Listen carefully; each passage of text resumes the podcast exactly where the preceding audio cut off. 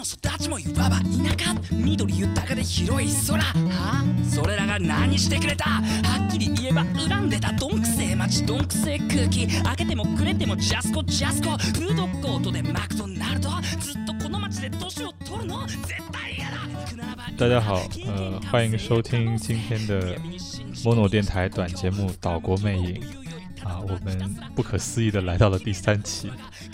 对，虽然虽然感觉对过了有好几个月了。对对，嗯，我是哈亚西，呃，我是韩显对。呃，那个因为四月份北京电影节了嘛，嗯，呃，那个你今天买了多少片子？啊，现在就十多部吧。你十多部里面有多少部是国产的片子？嗯，老片还是有一点。那这些片子里面有没有新导演的片子？没有，我说就是老片，只有老片。对，新导演的片子其实也想买，但是好像排片上不是很重视。啊，你看对吧？对，就是有点问题。嗯，北京电影节还是会给人一种是一个经典影展的这样的感觉。嗯，对，而且我们发现就是其实有一些就是很成熟的一些商业片，那每年都会拿来放。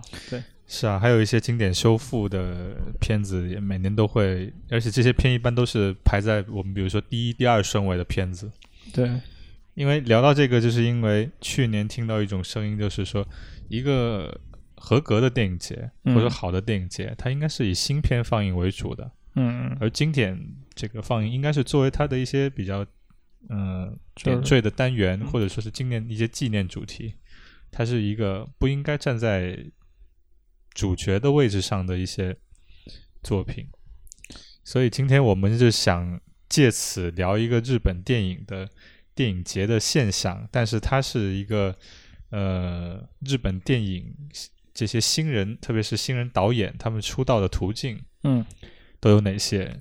因为日本有非常多的这种独立电影节也好，或者是官方举办电影节也好，它都带有这些支持鼓励新导演的这种属性。而这些可能在现在我们国内的环境来说，相对还是比较缺乏的。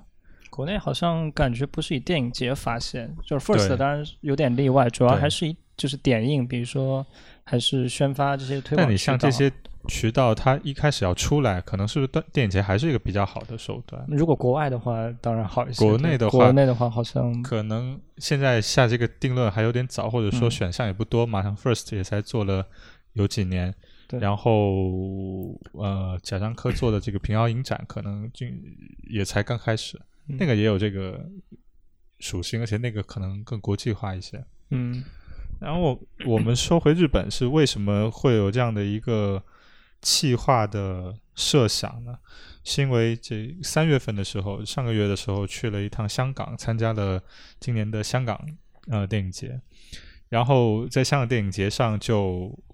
看到了去年的，呃，在日本的这个皮亚电影节，皮亚电影节应该是现在日本最有名的这个提携新人导演或者发现新人导演的电影节了。嗯，他是最有名的，可能也做的非常最最久的一个，有四十年多一点的历史了。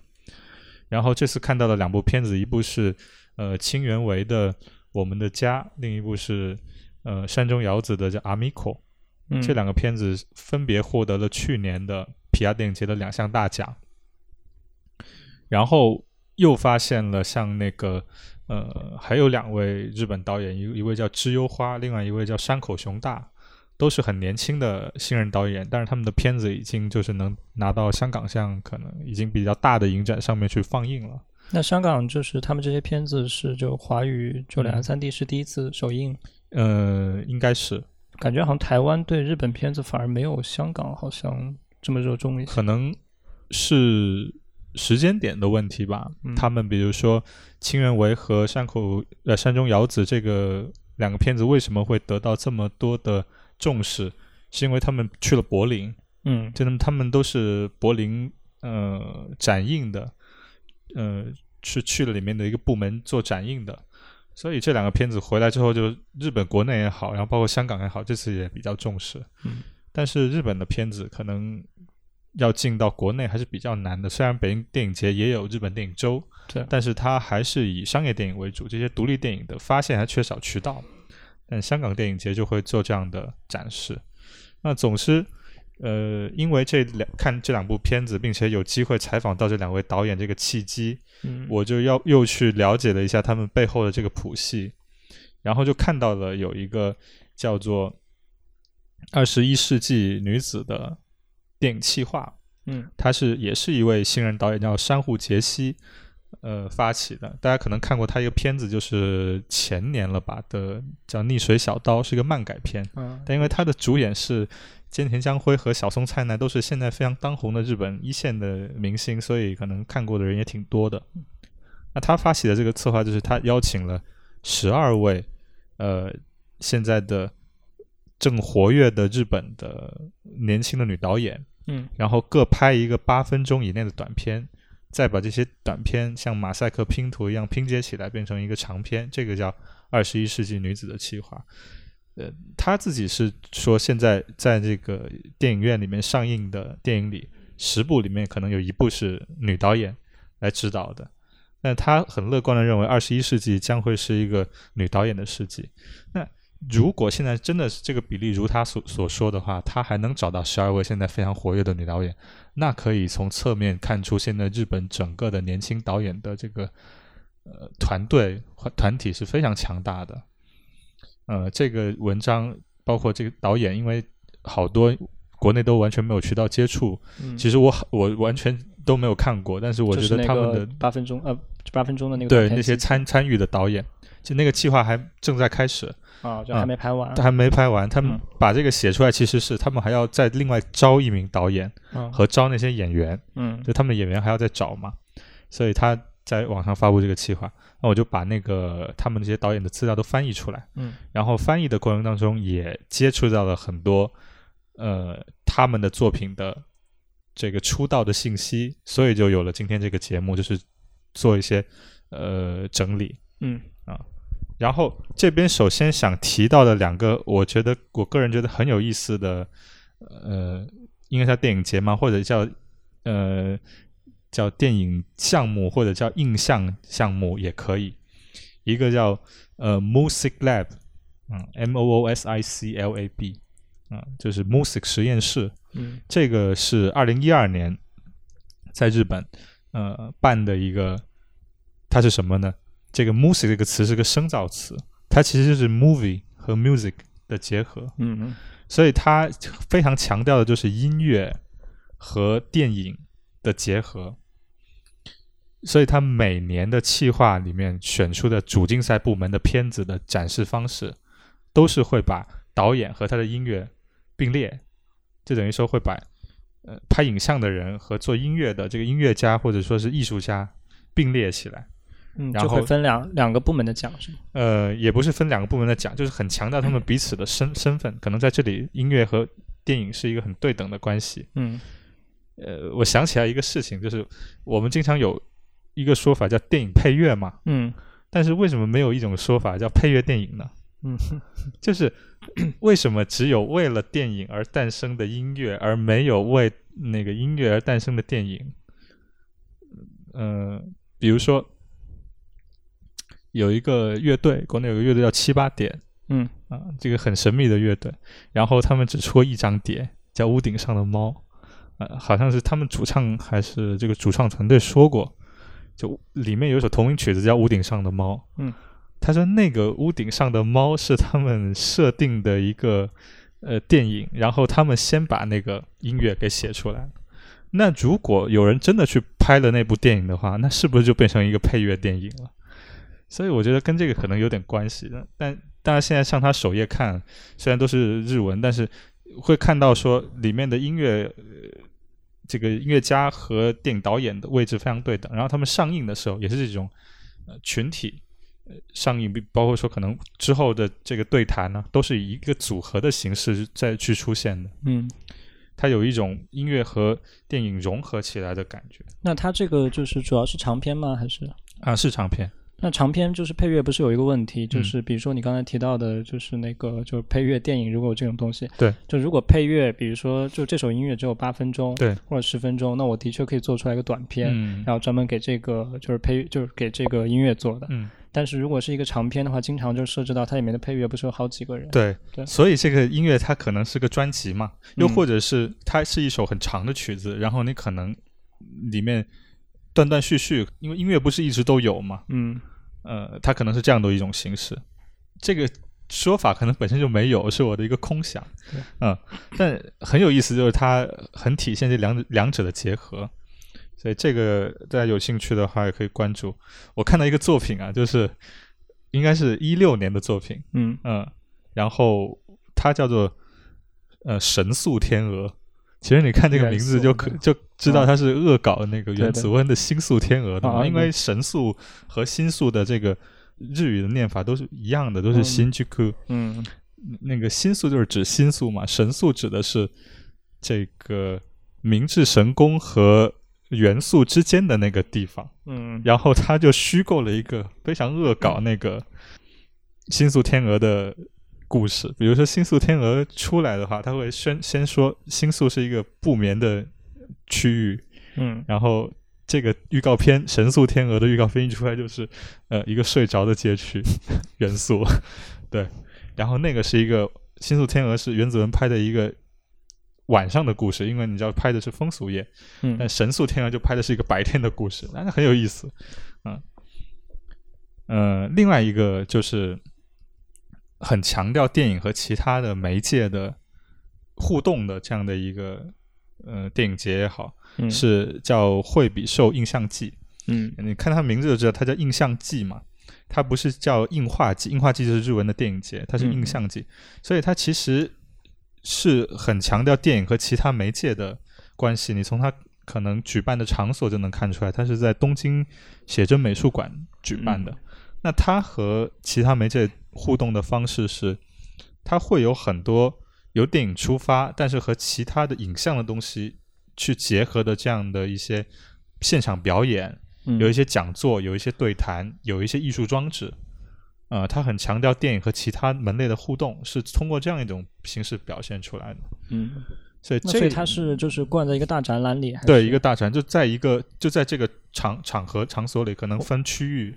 嗯嗯，所以它其实是一个展览的一个单元吗？它是一个完整的展览。哦，对，它本身是一个完整，它本身是一个完整。它是它是把其他展览的就是内容是吸纳进来。嗯，对，它可能在那个地方，但是是有策展的，就是根据这个去做专门的策展的。嗯，但是它这个主页的信息比较少，就它没有一个完整的介绍，然后找资料的时候也没有找太仔细，就没找到。这个在东京的惠比寿这个区域，呃。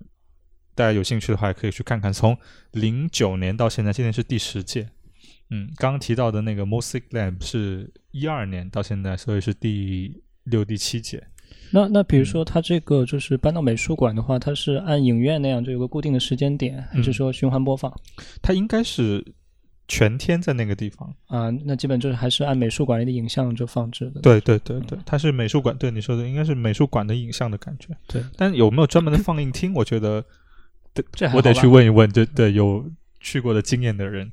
美术馆其实也能也能搭的，对它内部要搭一个小型的放映厅是啊，也不难的，对，就是做一个装置，然后围起来也不难。对对对对。然后接下来想提到的呃两个是什么呢？就是和它当地非常有当地的元素加进去，或者说非常尊尊重当地社区和社区要结合起来的两个电影节，那就是在地电影节。一个对在地电影节。对。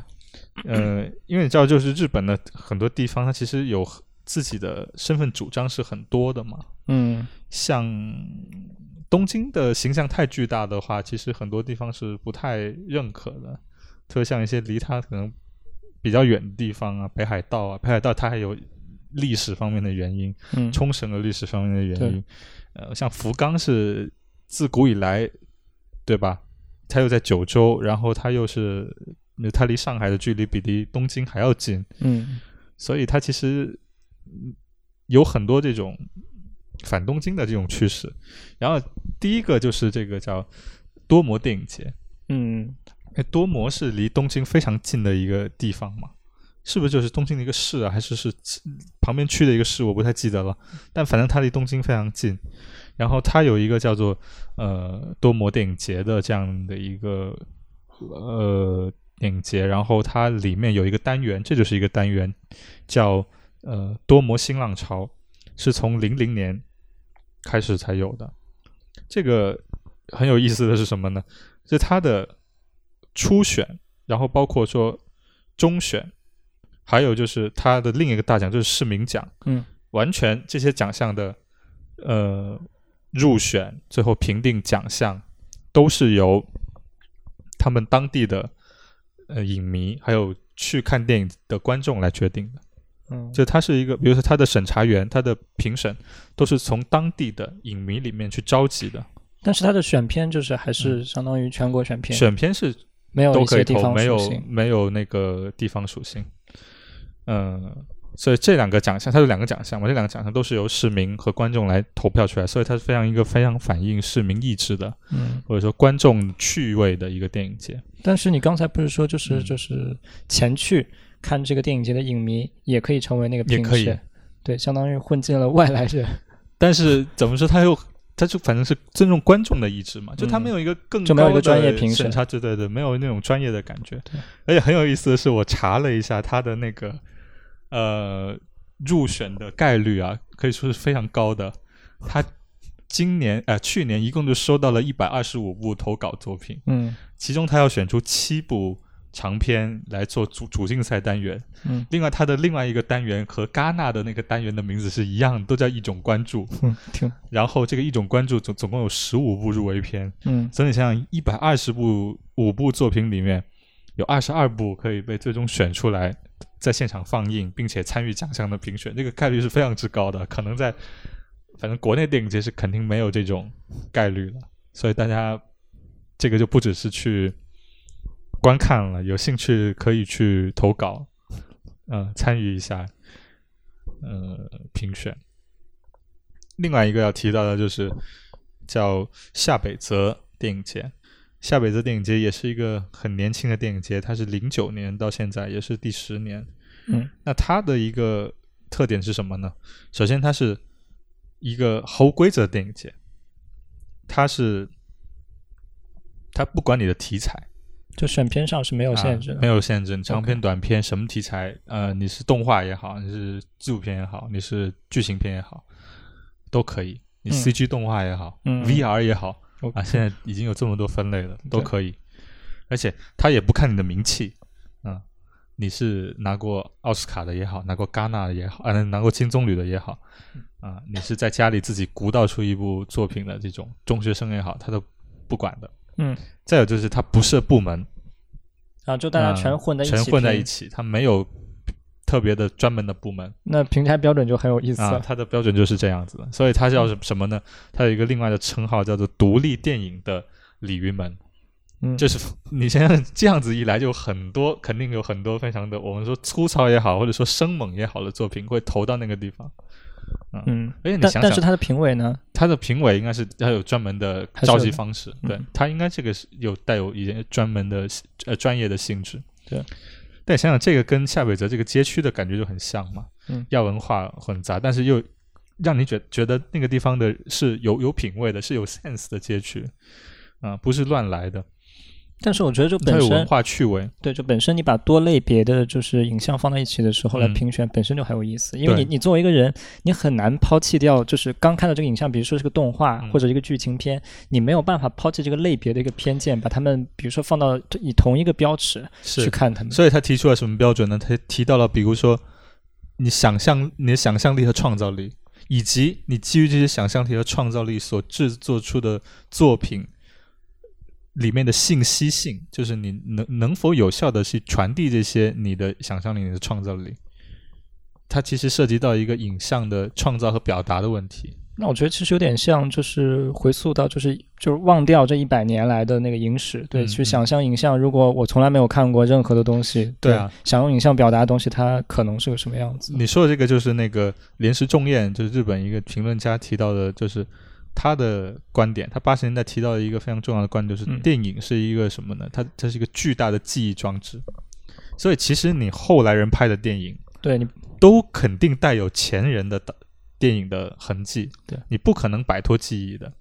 但这样子就有点像消磨了这些一样，嗯。嗯，失去了标准，它是一个很模糊的标准，至少是在类别上。对，而且你想想，电影节就有这点不好。对，比如说你像戛纳做到这么成成熟，呃，威尼斯、柏林做到这么成熟，你好像现在是哪部作品拿出来你就知道这个电影要进什么部门一样。对，或者就是说，它每个部门它就是有阶级之分的。比如说戛纳主竞赛就是比一种关注要要牛逼，然后。这两个类别之外的，像什么影评人周那些单元，就是会被人有一种捡剩下了没地方放就塞到那里的感觉。虽然说他们的那个这些单元的主席也有自尊心，也会说我们不是这样的，但是外人看来就是这样的嘛。所以他去掉部门的限制，其实呃去掉这种单元的限制，其实挺好的。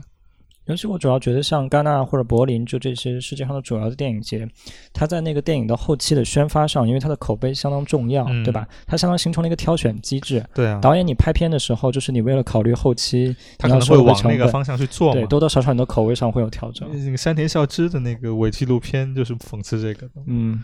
有或者有一部分讽刺这个，所以它才叫下一个电影节，才叫独立电影的鲤鱼门嘛。嗯。在另外一个特点是什么呢？它会把整个街区都卷进这个夏威夷电影节的宣传当当中。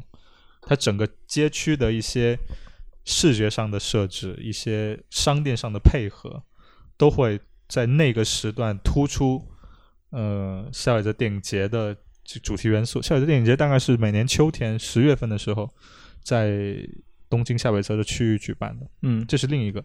第三个就是夏北泽电影节充分利用了。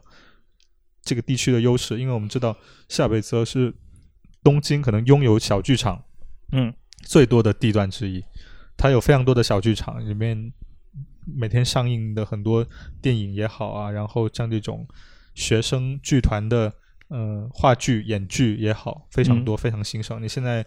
呃，上网查它，你是可以看到一个叫夏北泽剧团联盟一样类型的这样的地方的，嗯，每天都在上映剧目，所以这是它很大的优势，就是它天然的有很多场所聚集在夏北泽这个地方。哎，所以所以他会拿到，就是拿电影会放到剧场去放吗？会拿到剧场去放，哦，就是可能会稍稍微改一下那里面的呃布置啊，然后对，那是场所的确场所对很有优势，这个非常有优势，而且有一些。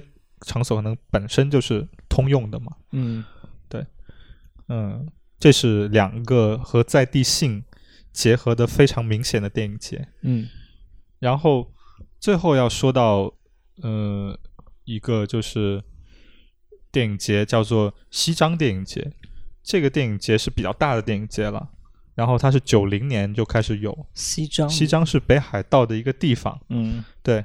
然后这个电影节，我觉得是不是日本少有的这种有取向偏好的电影节？就它的主页里面介绍说，西江电影节它，嗯，可能偏好的类型或者说历来比较推崇的这种类型，包括有科幻电影、恐怖片，然后嗯，幻想类电影，嗯嗯，悬疑类电影、动作类电影，这些带有比较多的想象和娱乐元素的电影。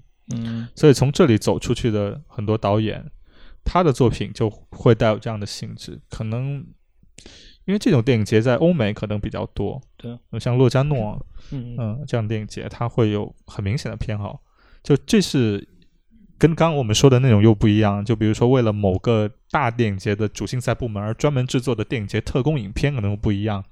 他是一个导演在根据可能自己的喜好或者。擅长的风格制作出来电影之后，嗯，的一个比较趋利避害式的考虑，我要把这个片子拿到哪个电影节，可能入选的几率会比较高。那这样这样的时候，这种电影节的偏好就为你提供了一些参考的基准。比如说，比起戛纳，我这个片子可能诺加诺会更喜欢。那在日本的话，你比起东京电影节，或者比起其福冈电影节。这个西江电影节可能会比较喜欢我的作品，而且它是一个比较大的电影节嗯，所以它其实是一种，而且做了三十快三十年的，挺不容易的，嗯。嗯，而且其实这种分类题材的电影节也有利于就是不同，就是比如说科幻影迷的话，也更容易发现这些题，就是这些新片。对，那我觉得这一种类型的电影节在国内现在暂时是比较缺的，而且，嗯，可预计的将来出现的概率也还不是很高，因为我感觉我们现在的新片或者新导演的培养机制还不足以让他有一个体量能够支撑起某一类电影的，呃，这么集中的去做评选。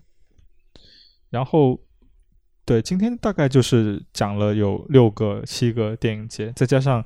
呃，每年的这个皮亚电影节，因为皮亚电影节它从某一年开始已经不只限于东京了，它已经应该是九月份的时候，就是在巡展，全国很多地方是同时，日本全国同时去有放映，嗯，然后它是现在一个比较代表性的一个电影节，嗯，但是其他可能更加没有名气或者更加实验的作品。或者更加类别更突出的电影，可能会在刚刚提到的这些电影节里面出现，而且更不用说里面还有一些去强调电影和其他形式艺术形式之间的结合，这些都是很有意思的。以及，就像我们之前在那期比较长的节目里面聊到，说电影节它是一个集中的去观察这些的方式。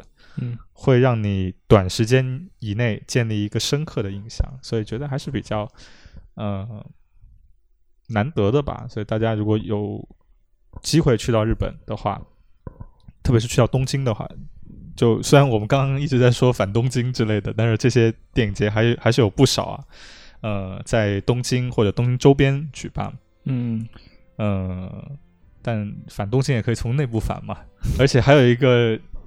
很好的优势是，这些电影节它分布的时间很平均，就是每年基本上每个时间都有。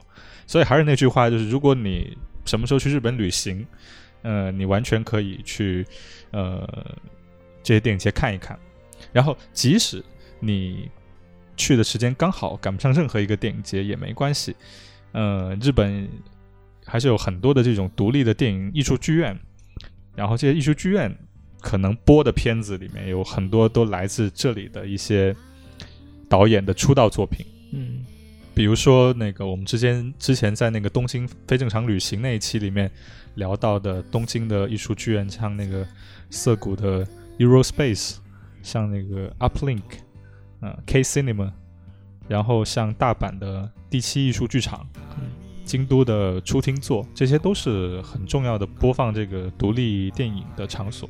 或者艺术电影的场所，所以对独立电影、艺术电影有兴趣的朋友，去到日本的时候也可以去看一场电影，而且票价都不是很贵，比一般的电影院，我觉得可能还便宜一些。嗯嗯。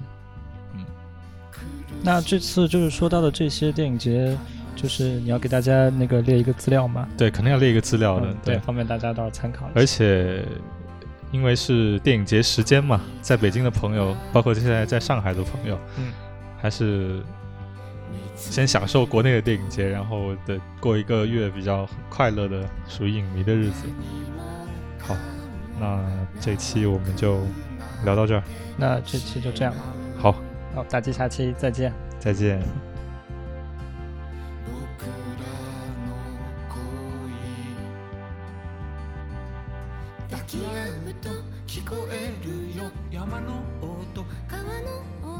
空の音君と僕が死ぬ時の音離れると聞こえるよ街の音地下鉄のトンネル君と僕が生まれてくる音